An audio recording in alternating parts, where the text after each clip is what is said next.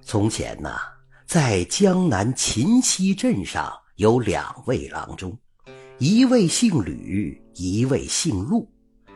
吕郎中自视甚高，对陆郎中的医术一向不以为然。这一天呐，也住在秦溪镇上的一个叫马大柱的人，突然觉得自己的右臂很酸疼，于是来到吕郎中的医馆就诊。经过一番诊断，吕郎中取出一包银针。这包银针呐，一共是九根吕郎中将它们一根接一根的扎在马大柱的右臂上。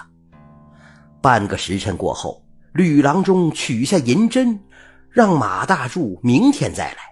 马大柱却奇怪地说：“哎，不对呀，吕郎中。”你的银针一共是九根哎，应该在我的右臂上留下九个针眼才对呀，为什么有十个针眼啊？吕郎中的脸红了一红，刚才他下针的时候，因为一时分神，有一针并未扎正，只好将针拔出，重新扎了一针。就这样，九根银针在马大柱的右臂上留下了十个针眼。马大柱一向大大咧咧，他开起了玩笑：“ 嘿嘿，陆郎中也曾经给我扎过针灸，每一回针眼都一个不多，一个不少。他的针灸啊，比你扎的准多了。”吕郎中的脸色顿时沉了下来，冷冷的说道：“马大柱啊，照你这样说，陆郎中的医术岂不是比我高明吗？既然这样，今后我就不替你扎针了，你让陆郎中替你扎吧。”说着。他就把马大柱往门外推，马大柱这才意识到他的玩笑惹恼了吕郎中，就连忙夸了吕郎中几句。可吕郎中的怒气并没有因此消除，把马大柱赶出医馆之后，砰的一声就把门关上了。第二天上午，马大柱又来到医馆，请吕郎中为他扎针，吕郎中却说：“马大柱。”我不会替你扎针的，你走吧。马大柱连忙说几句套近乎的话，可吕郎中哪里听得进去呀？又把马大柱往门外赶。赶着赶着，马大柱也火了，他一边大步向外走，一边大声说道：“算了，哎，我找陆郎中替我扎针去。哎，你不愿意替我扎针啊？我还不愿意多挨那一针呢。”三天之后。吕郎中在街头碰见了马大柱，对马大柱视而不见。马大柱见状，心里头火也来了，他亮出右胳膊，哎，看见没有？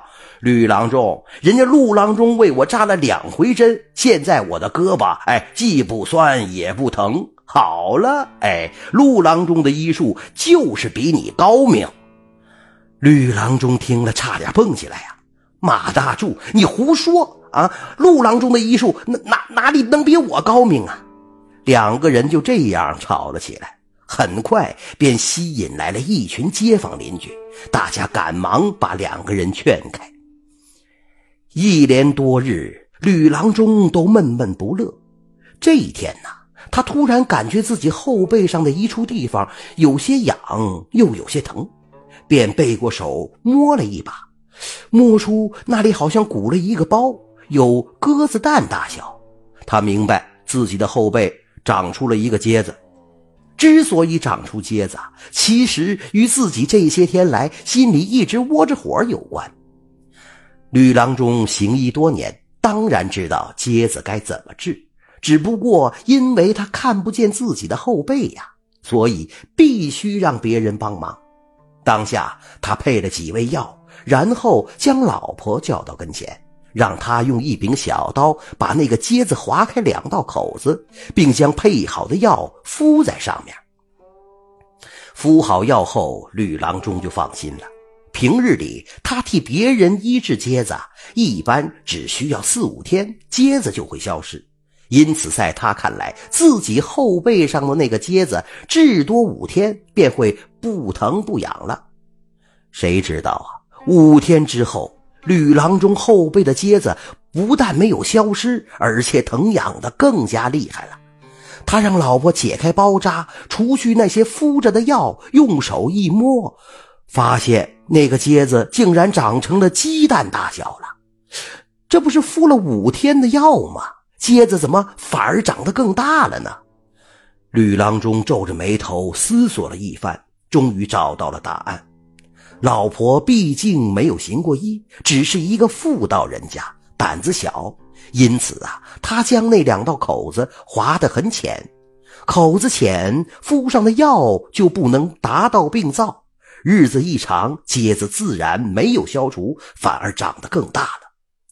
吕郎中只得让老婆再一次拿起刀子，将那两道口子划深一些。可老婆手特别的抖，划了几次都没能成功。于是他对吕郎中说：“当家的，你你去陆郎中的医馆吧，让他替你治一治疖子吧。他肯定能把你这口子的深浅划得恰到好处。”吕郎中顿时脸色铁青。那天，马大柱当着那么多街坊邻居的面说：“陆郎中的医术比我高明。”我若是去陆郎中那治病，岂不是印证了马大柱的话吗？我万万不能让陆郎中替我治疖子。罢了罢了，我加大一些药量，你再替我敷上，我就不信我治不好自己的疖子。转眼又过去五天。老婆拿掉敷在疖子上的药，一看，顿时吓得惊叫了起来，因为那个疖子已经长成了鹅蛋般大小了，而且化了脓。这一下子，吕郎中心里也没底了，因为他从来没医治过这么大而且化了脓的疖子。于是他决定去临镇找郎中医治疖子。吕郎中先后去了附近的几个集镇。找了好几位郎中，可这些郎中都说自己医治不了。而此时，那个疖子已经糜烂了。吕郎中常常感到头昏眼花，他不敢怠慢，决定去县城寻找医术高明的人。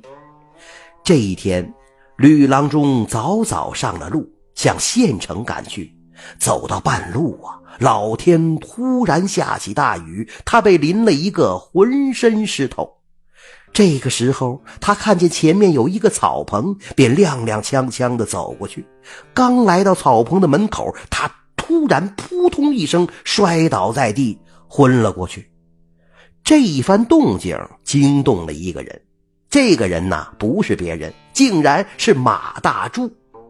马大柱要到县城走亲戚，半路遇上了雨，于是来到草棚里避雨。不想正巧碰见了吕郎中昏倒。马大柱虽然与吕郎中闹了别扭，但他向来是古道热肠，岂能见吕郎中晕倒而不予施救呢？他立即将吕郎中抱进草棚，使劲的掐吕郎中的人中，却怎么也掐不醒。这个时候，雨停了。马大柱连忙在附近的村庄雇了一辆马车，载着吕郎中飞一般的向县城疾驰而去。一进县城，马大柱便四处打听谁的医术最高明。功夫不大，他打听在县城里要数林郎中的医术最高明。他连忙来到林郎中的医馆，将吕郎中抱了进去。林郎中仔细查看一番，说道：“哎呀，吕郎中后背上的这个大疖子早已经溃烂了。今日又淋了大雨，疖子的毒素侵入了经络了，所以他才昏迷不醒。这个病，哎呀，我无力医治，看来只有请我的师兄来医治一番了，看看他能不能起死回生。”说着。林郎中与马大柱一道出了医馆，上了马车。马车出了县城，一路疾驰，行了二十多里地之后，马大柱疑惑地问：“哎，林郎中，这这这不是去秦溪镇的方向吗？”林郎中回答道：“不错呀，我要去的地方就是秦溪镇，我师兄就是秦溪镇上的陆郎中啊。”来到了秦溪镇上。林郎中把吕郎中的病况向陆郎中说了一遍，陆郎中立即上了马车，然后马大柱把吕郎中的老婆也叫上了马车。一行人赶到县城，进了林郎中的医馆。陆郎中用一把小刀，慢慢的剜除了那个疖子周围腐烂的皮肉，然后将一大团已经捣成糊状的药物敷了上去。接着，陆郎中飞快地开了一张药方，按方抓药。汤药熬好之后，陆郎中亲手掰开吕郎中的嘴，给他喂了汤药。第二天下午，吕郎中终于醒过来了。吕郎中的老婆把马大柱救援陆郎中出手医治的经过跟他说了一遍，并责怪说：“当家的，你早就该请陆郎中治病了。”否则，你怎么可能因为一个小小的疖子，差点丢了命啊？吕郎中长叹一声说：“哎呀，我因为一个针眼儿与马大柱闹了别扭，不愿意让陆郎中给我治病。我的心眼儿简直比针眼儿还小，竟然差点送了性命。哎，真是不应该呀！”十天之后，吕郎中病愈如初。回到了秦溪镇上，从此他的心胸变得开阔了起来。哈哈，这真是吕郎中医病患，一针之仇起祸端。小小疖子险送命，方知心胸当放宽。